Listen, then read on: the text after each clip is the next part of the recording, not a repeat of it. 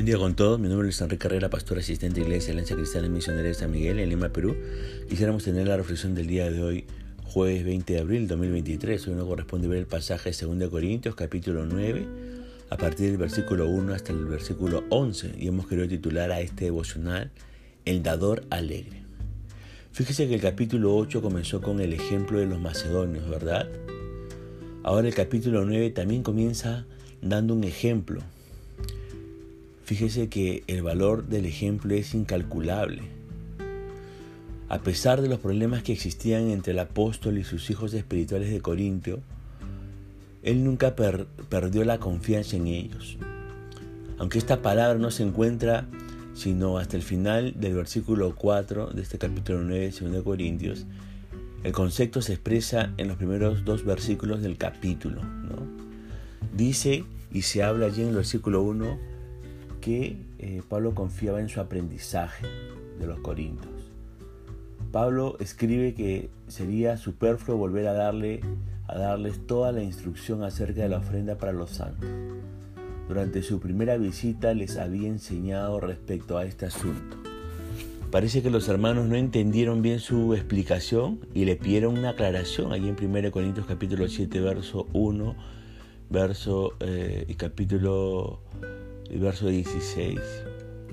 Ahora, por lo que el apóstol les dio instrucciones detalladas en 1 Corintios capítulo 16, verso 1 al 4.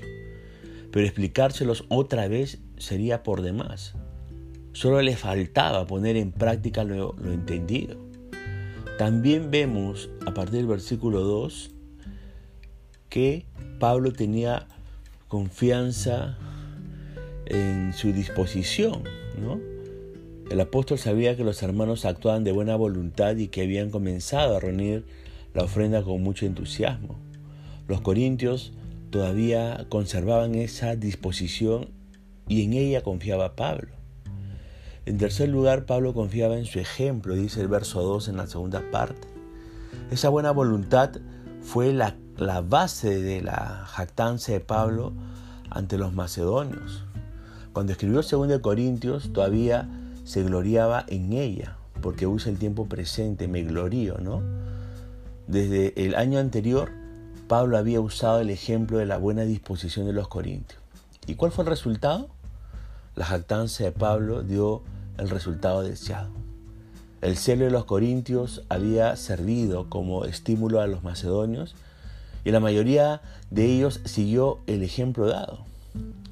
Ahora, este resultado se describe en 2 Corintios capítulo 8, verso 1 al 5.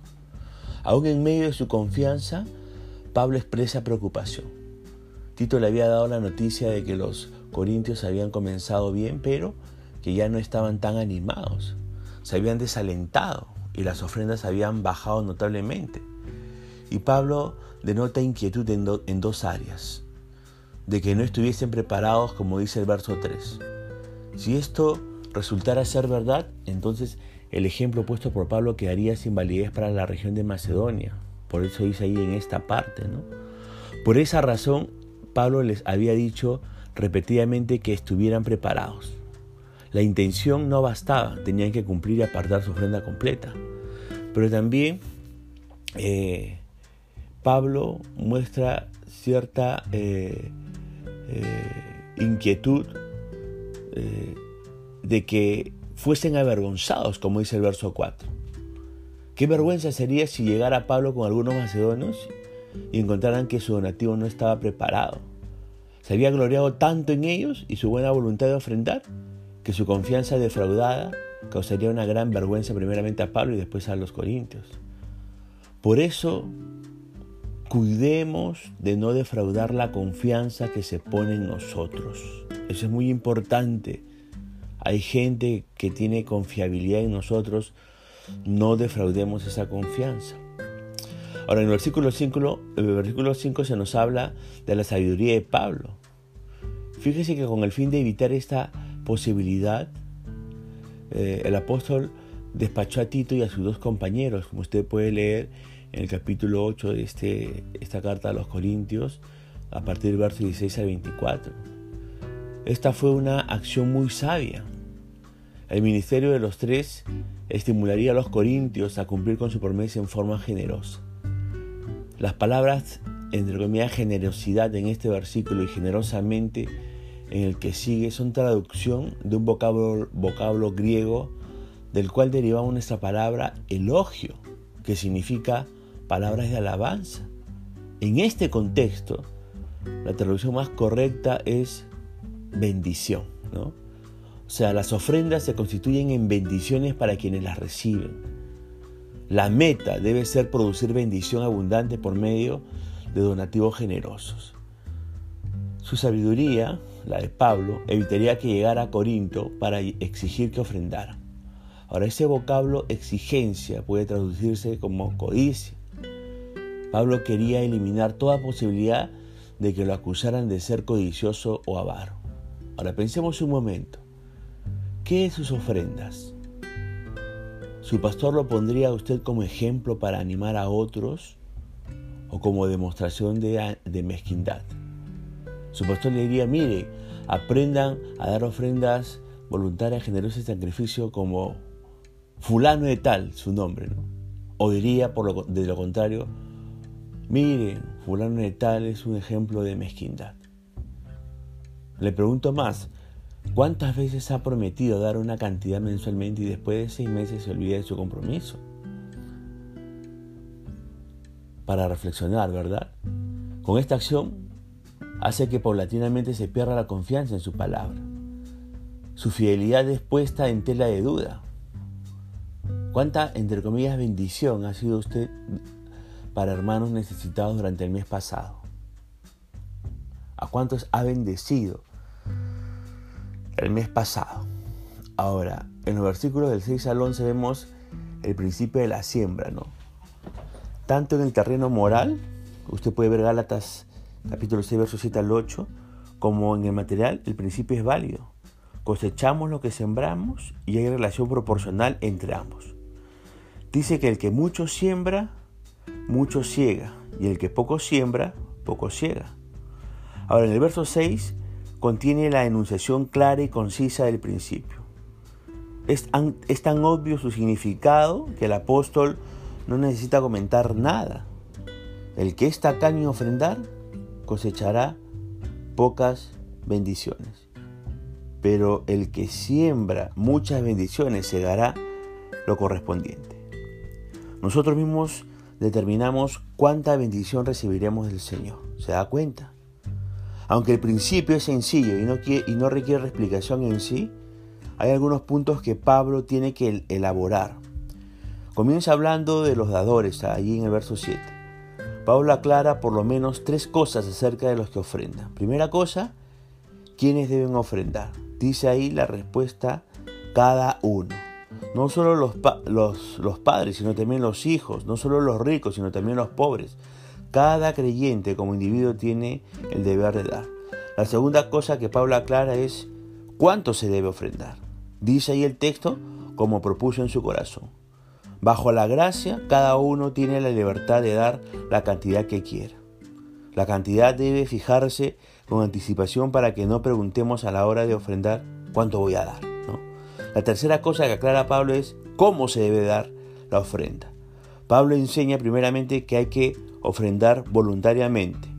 Esto se ve en las frases como propuso y en las frases no por necesidad. Antes había dicho no como exigencia, ¿no? En el versículo 5. Ahora, en segundo lugar, hay que dar alegremente, no con tristeza, no con mala gana, sino con alegría. La palabra más enfática en la última frase es alegre, la cual en el texto original está al principio y no, no, no al final como en el nuestro. Hemos de compartir nuestros bienes en esta forma porque Dios ama al dador alegre. Ahora, ¿es que Dios no ama al que da con tristeza? No, pero el que da alegremente es objeto de una porción especial del amor que el Señor tiene para los suyos. Por eso ofrendemos voluntaria y alegremente. Así tiene que ser la actitud. Ahora en los versos del 8 al 11 vemos al Dios de los dadores. Según Pablo, el Señor es poderoso hoy, ayer y para siempre. Por ello, puede hacer dos cosas para sus hijos que se desprenden de sus bienes. La primera cosa, hace que su gracia abunde en ellos, como dice el verso 8 y 9. Esta promesa incluye la gracia de dar.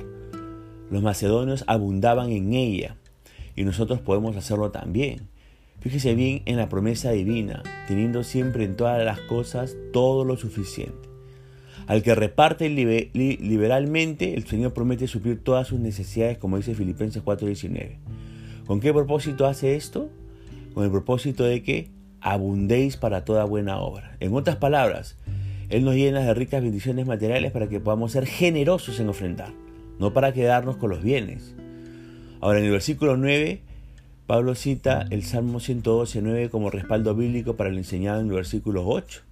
El que ofrenda liberalmente para ayudar a los pobres tiene la seguridad de que Dios siempre se acordará de su sacrificio. Y la justicia mencionada en los versículos 9 y 10 es equivalente de la buena obra del versículo 8. Ambos conceptos tienen que ver con nuestras ofrendas.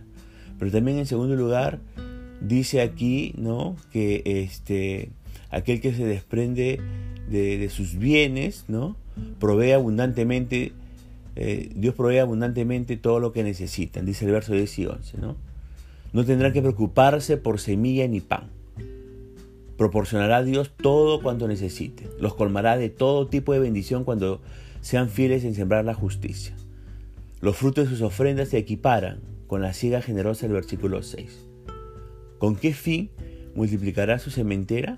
Para que estéis enriquecidos en todo para toda liberalidad. Dios los enriquece para que puedan tener con qué ofrendar generosamente. El Señor siempre nos capacita para sembrar generosamente y después nos colma de múltiples bendiciones con el fin de que podamos sembrar más abundantemente. Cuando somos fieles en plantar la semilla de ofrendas para los santos necesitados, siempre se produce acción de gracias a Dios de parte de los beneficiados. Al fin y al cabo, el propósito de todo el proceso es la gloria de Dios y no la de los donadores. Ahora pensemos un momento, ¿cómo se caracteriza su siembra, entre comillas? ¿Es escasa o generosa? ¿Qué puede hacer para sembrar más abundantemente? Padres, aquí me, dirijo a los padres, dejen de dar dinero a sus hijos para la ofrenda. Mejor enséñeles a ofrendar de sus propios fondos y no lo de sus padres. Le pregunto, ¿está contento con tener, entre comillas, todo lo suficiente o ambiciona acumular abundancia de bienes? Recuerde que la forma de tener mucho es desprendiéndose de lo que ya usted tiene. Por eso sea un dador alegre, sea un dador alegre. Punto final para el del día de hoy, deseando que la gracia y misericordia de Dios sea sobre su propia vida conmigo será Hasta una nueva oportunidad. Que el Señor le bendiga.